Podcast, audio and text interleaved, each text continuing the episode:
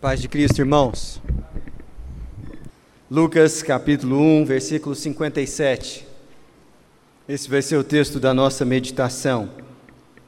A partir do verso 57, nós leremos até o 66. Assim diz a palavra do Senhor. A Isabel cumpriu-se o tempo de dar à luz e teve um filho. Ouviram os seus vizinhos e parentes que o Senhor usara grande misericórdia para com ela e participaram do seu regozijo. Sucedeu que, no oitavo dia, foram circuncidar o menino e queriam dar-lhe o nome do seu pai, Zacarias. De modo nenhum, respondeu sua mãe.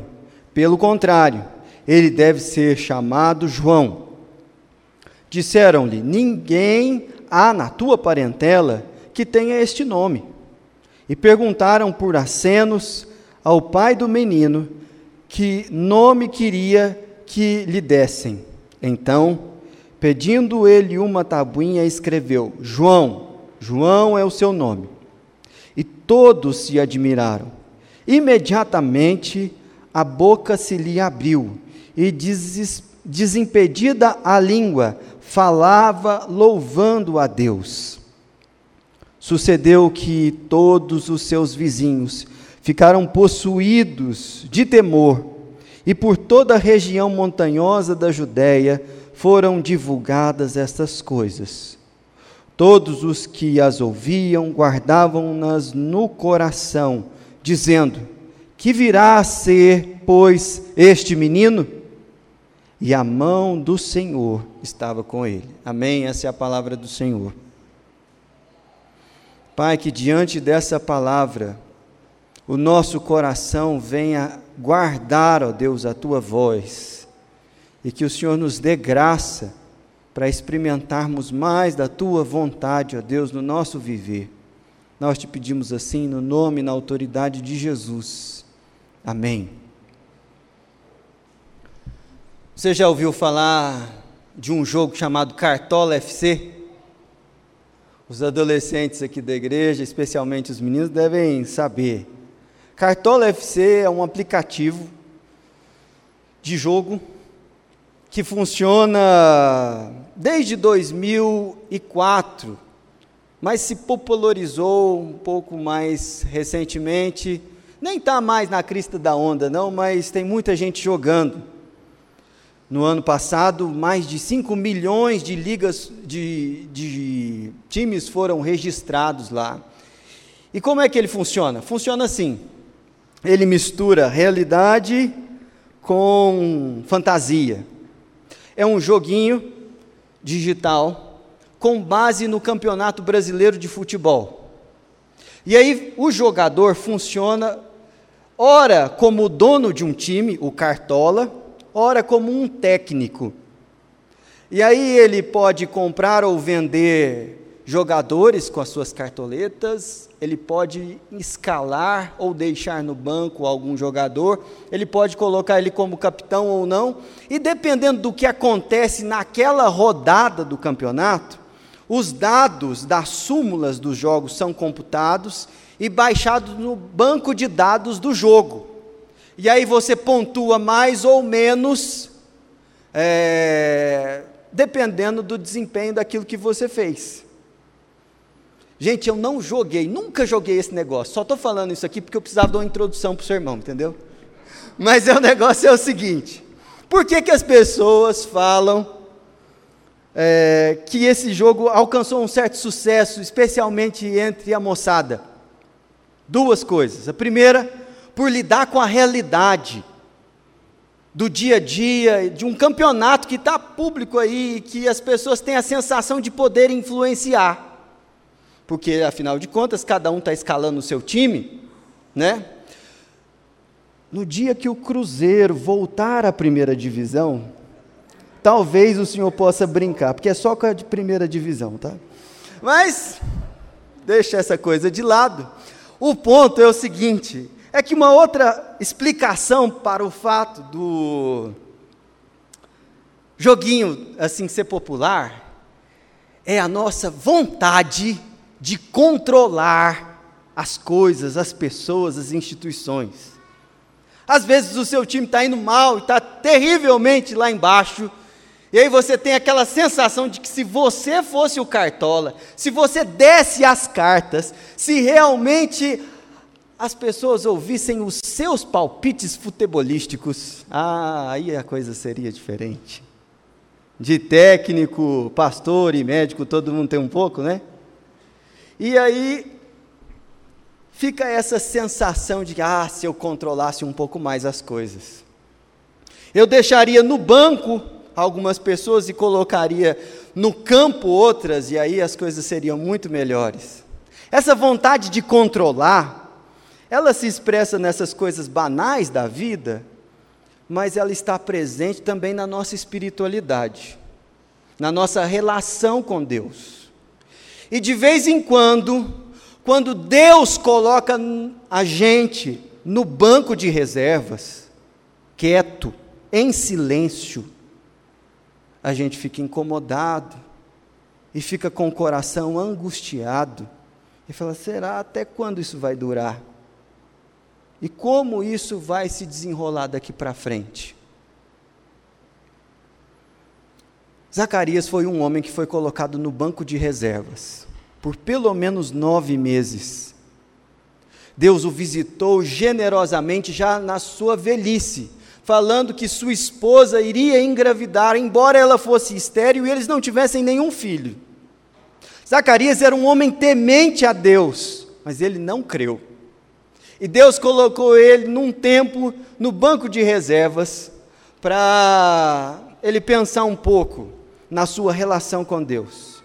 E hoje é exatamente sobre isso que eu gostaria de conversar com vocês.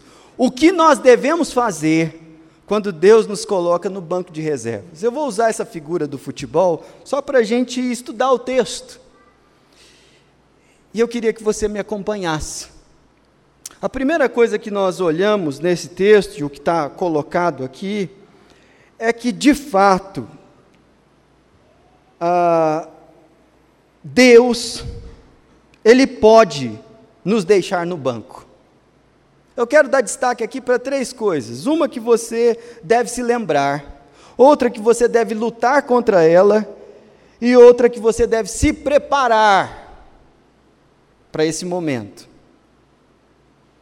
Mas uma coisa que nós não devemos esquecer é que, esteja você correndo na sua vida espiritual, ou sentindo que os holofotes estão sobre a sua carreira, sobre a sua casa, e as coisas estão indo muito bem, saiba que Deus pode colocar você no banco. E o que eu quero dizer com colocar no banco?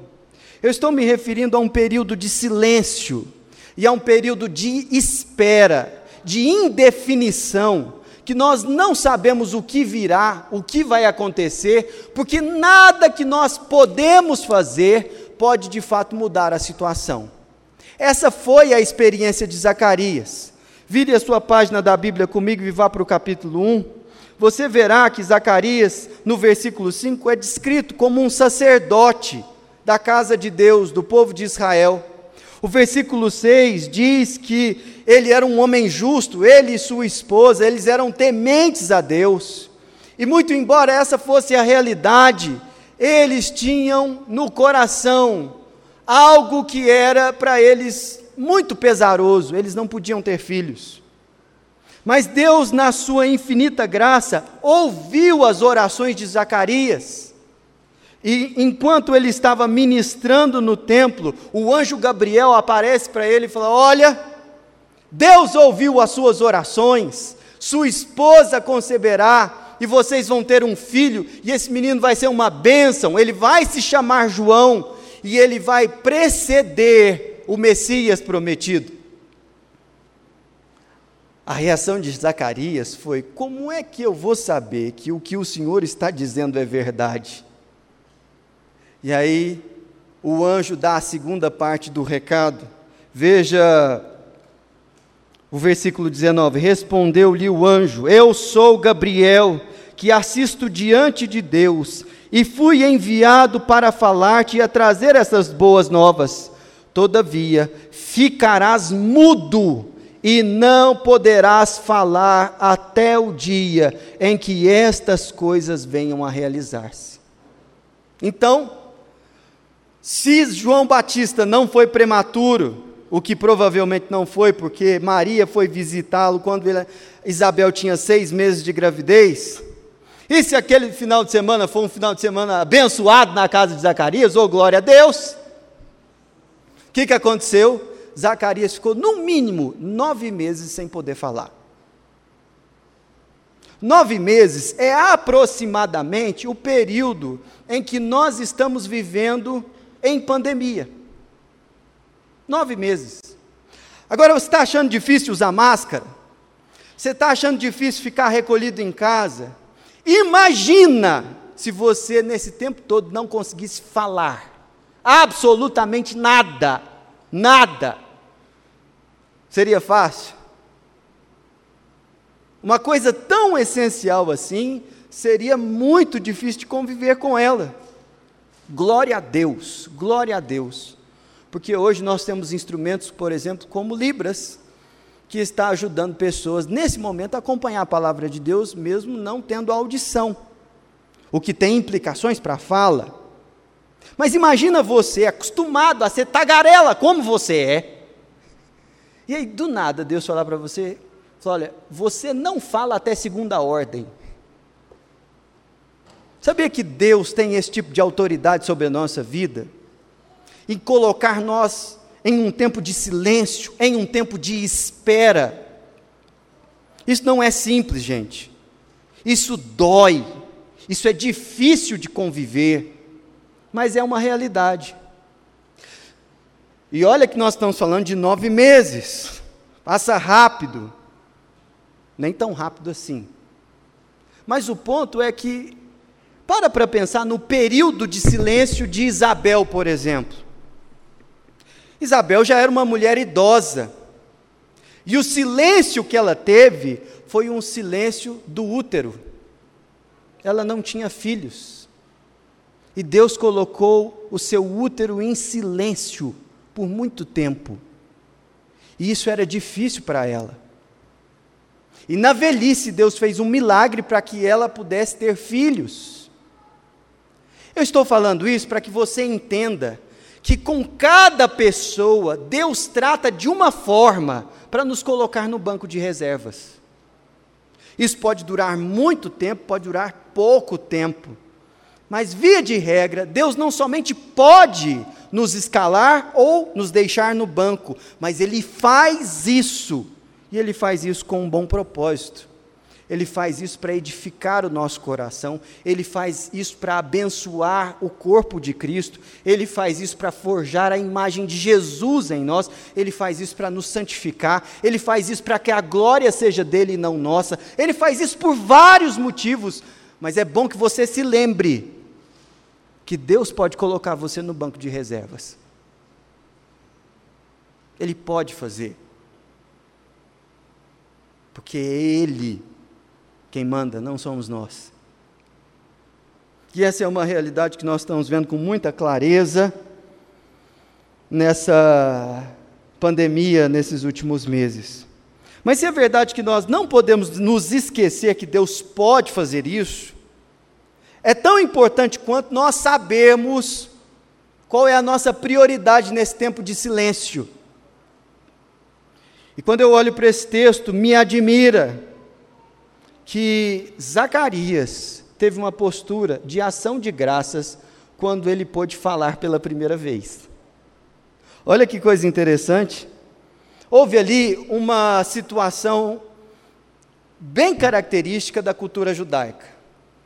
Pela graça de Deus, Isabel concebeu, a gravidez foi tranquila e o menino nasceu. Quando ele nasceu, não teve antes aquela coisa de discutir qual seria o nome, porque na cultura judaica, o nome é dado à criança na cerimônia de circuncisão. E aí, depois de oito dias, eles foram circuncidar o menino e perguntaram para a mãe: qual vai ser o nome dele? E curiosamente, Isabel sabia como o menino devia se chamar. Eles haviam conversado já, se comunicado de alguma maneira. E ela disse: João. E como todo mundo quer dar palpite no, filho, no nome do filho dos outros, eles falaram: Não, mas não tem ninguém que chama João na sua família. Põe o nome do menino de Zacarias. Às vezes o seu pai fica alegre e aí vocês têm um momento diferente, afinal de contas, ele não está falando nada. E aí foram perguntar para o pai. Chegaram lá, ele com uma tabuinha, os comentaristas dizem que provavelmente de cera, e ele escreveu lá o nome. O menino vai chamar João. O que, que aconteceu? Imediatamente, o versículo 63 diz: Então, pedindo uma tabuinha, escreveu: João é o seu nome. E todos se admiraram. Imediatamente a boca se lhe abriu e, desimpedida a língua, falava louvando ao Senhor. Olha só, um homem que fica nove meses com a boca fechada, a primeira coisa que ele fala, depois que Deus destranca a língua dele, é louvar a Deus. Presta bastante atenção, quando Deus coloca você no banco de reservas, a sua maior tentação é se tornar uma pessoa que murmura, que reclama, que se queixa da vontade de Deus a seu respeito. E é verdade que Zacarias estava vivendo um momento muito especial, havia expectativa no coração dele de que o menino estava chegando. Mas nós somos muito propensos à murmuração. E embora tenhamos promessas maravilhosas na Escritura, embora tenhamos perspectivas interessantes na vida, geralmente aquilo que toma o nosso pensamento e a nossa fala está ligado a queixas que nós temos a respeito de situações comuns. Se Zacarias não tivesse vigiado a sua alma nesse tempo de silêncio, ele teria se tornado um homem queixoso ele teria se tornado um homem murmurento, chato. E olha que isso não é difícil de acontecer. Ainda mais em tempos em que Deus nos recolhe para o silêncio, nos recolhe para a quietude, para a incerteza. Uma realidade que nós vivemos na pandemia é que os desafios de estar mais em casa muitas vezes nos levam a reclamar nos levam a nos queixar da condição e da situação ali. Quer ver uma coisa? Gente, eu virei o titular de lavar toda a louça lá de casa, certo? Você pensa. Tudo quanto é louça lá em casa sou eu que lavo. Especialmente na pandemia. E aí, menino. E a Isabel quer colocar o pratinho, o pires, a xícara, Sabe aquela coisa da mesa bonita? Aí isso é mais louça, mais serviço. De um jeito que teve um dia essa tarde, é que a, a pilha estava tão grande que eu falei assim: ó, oh, nós vamos pôr uma lei aqui. Depois que eu desfizer essa pilha, ninguém usa mais nada nessa casa. Nós, nós vamos comer só à noite. Ou então você vai comer sem nenhum talher, porque eu não aguento mais lavar nada.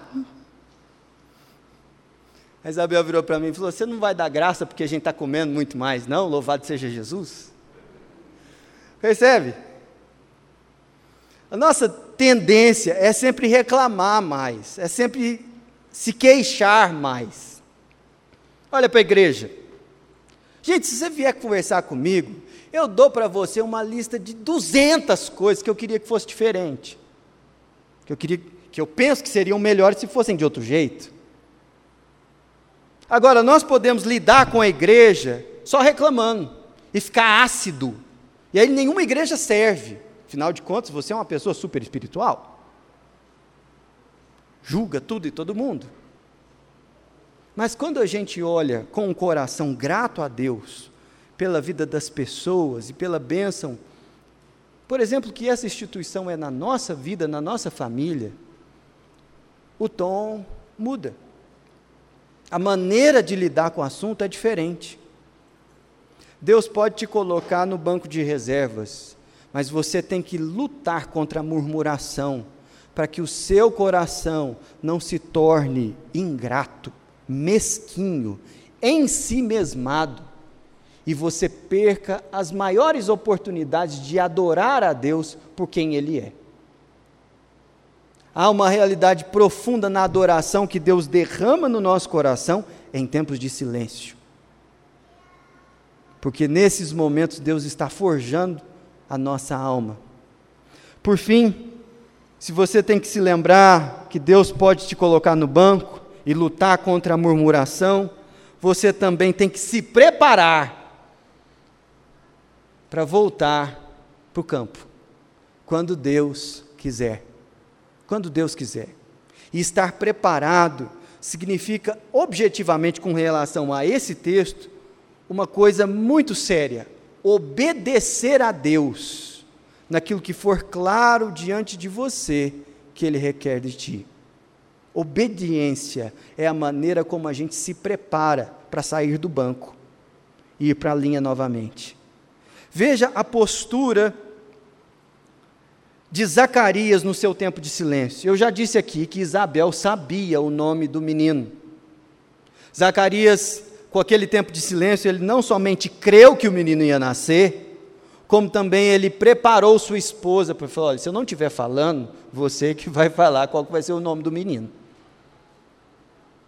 E quando ele foi questionado, querendo ser inclusive honrado naquela situação, podendo ser honrado naquela situação, dando ao seu filho o seu nome, o que, que ele faz? Não, não, não, não, não, não, não, não. O nome do menino vai ser João. João. Isso é obediência, gente. Obediência é aquilo que nos prepara para voltar para a linha quando Deus coloca a gente no banco. Deu para entender? É simples, mas é o que o texto nos ensina nessa noite. Eu fico pensando na relação de atletas de alta performance com seus técnicos, de equipes de ponta com os seus dirigentes.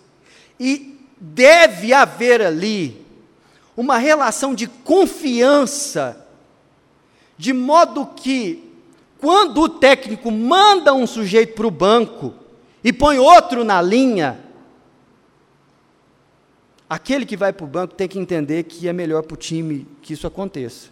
E aquele que vai para a linha tem que se desgastar para fazer o seu melhor, sabendo que a posição se inverte logo e que as coisas vão andando.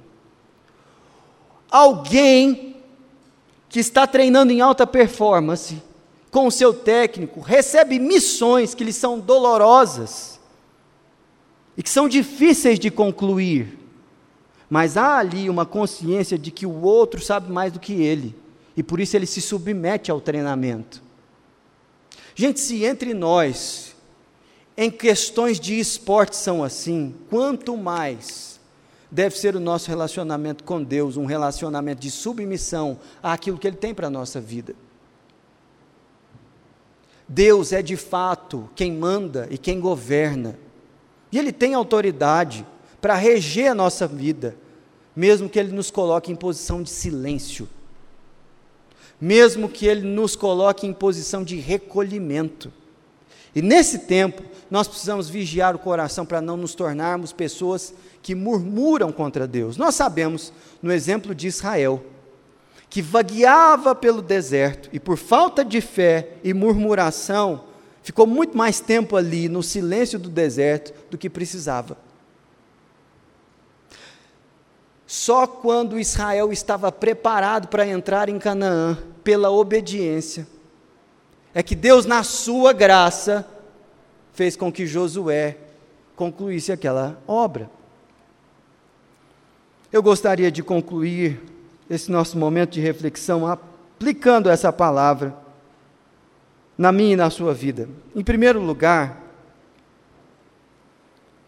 eu quero fazer um apelo aqui a que você olhe para você mesmo como coadjuvante, como reserva, e não como protagonista ou como titular. Nós somos coadjuvantes no reino de Deus. Cada um de nós aqui.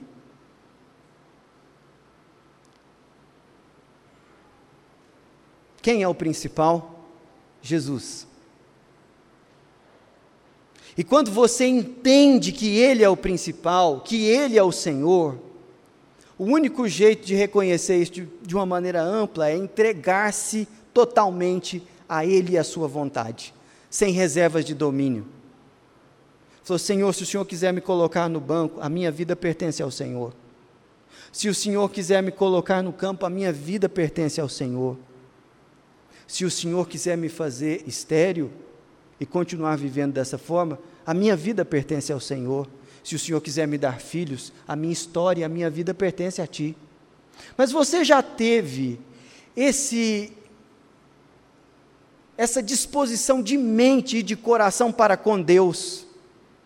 Porque o mais natural é eu e você lutarmos pelo controle da nossa vida e nos revoltarmos contra Deus naquilo que discordamos da sua tática para conosco. Nós somos coadjuvantes. E Zacarias, nessa história, mais ainda, porque ele era simplesmente o marido de uma mulher abençoada e o pai de um filho profeta, mas ele mesmo, quem que é Zacarias? Não é para entender? E o profeta, que era o filho dele, sabe que, quem que era? Era o camarada que dizia: Não sou eu, é ele. Deu para entender? É assim que funciona no reino de Deus. Nós somos coadjuvantes. Lute contra o orgulho no seu coração, de querer os holofotes para você, de querer o protagonismo para você. Não é assim que funciona no reino. Em segundo lugar, trate com honra quem não está em evidência. Presta atenção nisso. Trate com honra quem não está em evidência. No reino de Deus, os primeiros serão os últimos e os últimos os primeiros. Quem quer ser grande e maior, que seja o servo. É assim que nós aprendemos com o nosso Senhor. Mas a lógica desse mundo contamina a gente. E às vezes a gente trata com desprezo, com menosprezo, com menos importância aqueles que estão a serviço de maneira anônima, sem holofote, sem evidência, que trabalham no silêncio. Preste atenção, honre essas pessoas, abençoe a vida delas. Faz uma coisa bonita nesse final de ano para a pessoa que trabalha com você dentro da sua casa. Abençoa a vida de alguém que serve você em, em tarefa simples, de maneira generosa, e fala que você está fazendo isso por causa do reino de Deus. Olha que oportunidade aberta para você pregar o Evangelho. Por fim, exercite-se exercite nas ações de graça. Porque se você quiser reclamar, tem motivo demais. Mas se isso for ditar o tom da sua alma no tempo do silêncio, quando Deus abrir a sua boca, o que vai sair daí não vai honrar Ele. Exercite-se nas ações de graças, mesmo em tempos de silêncio, mesmo em tempos de espera, porque é justamente nessas ocasiões em que Deus tira de nós o perfeito louvor. Nesses momentos, nós cantamos e adoramos a Deus, ainda que a vide não tenha florescido, que a figueira não deu o seu fruto. Nós exaltamos a Deus, ainda que os currais estejam vazios, porque Ele é o autor da nossa salvação. Há motivos de ação de graças, há abundantes na nossa história. Exercite-se num coração grato diante da presença de Deus. Vamos orar? Feche os seus olhos. Pai, nós te agradecemos pela vida de Zacarias e por como o Senhor colocou ele em silêncio e de como esse silêncio, ó Deus, transformou a história desse homem num homem notável, que rendeu graças ao Senhor e que entrou em ação, abençoou seu filho, criou seu filho nos caminhos do Senhor, e o menino dele foi uma bênção. Louvado seja o Senhor, Pai. Pai, há tempos de silêncio na nossa vida que nós não compreendemos, temos dificuldade em lidar com eles. Aliás, temos dificuldade até, ó Deus, em reconhecer que o Senhor é quem comanda a nossa vida e a nossa história. Por isso, Pai, no nome de Jesus, dá-nos graça, dá-nos graça, para que a nossa entrega ao Senhor seja de fato completa. Dá-nos um coração cheio, ó Deus, de palavras de adoração ao Senhor em toda e qualquer circunstância. E que, se, ó Deus, há um período de silêncio, de espera nas nossas vidas, Pai, que assim que o Senhor abrir a nossa boca, primeira coisa que saia dali seja honra e glória para o Teu nome. Pai, nós queremos, em nome de Jesus, clamar para que o Senhor nos prepare para te obedecer ainda mais e de maneira fiel nos detalhes que ainda tropeçamos. Sabemos, ó Deus, que esses tempos de silêncio são provas para que nós, ó Deus, saiamos do outro lado mais obedientes ao Senhor. Obrigado porque o Senhor fez isso de maneira tão didática com Zacarias. E bendito seja o teu santo amor, que nos trata como filhos e não como bastardos. Porque o Senhor corrige aos filhos que ama e não nos entrega a nossa própria dureza e incredulidade. Bendito seja o Senhor. Pai, nós clamamos por gratidão na alma, por um coração jubiloso na tua presença, por obediência do Espírito Santo em nós, por consciência de que o Senhor é Deus e nós somos servos. Em teu nome que nós oramos. Amém.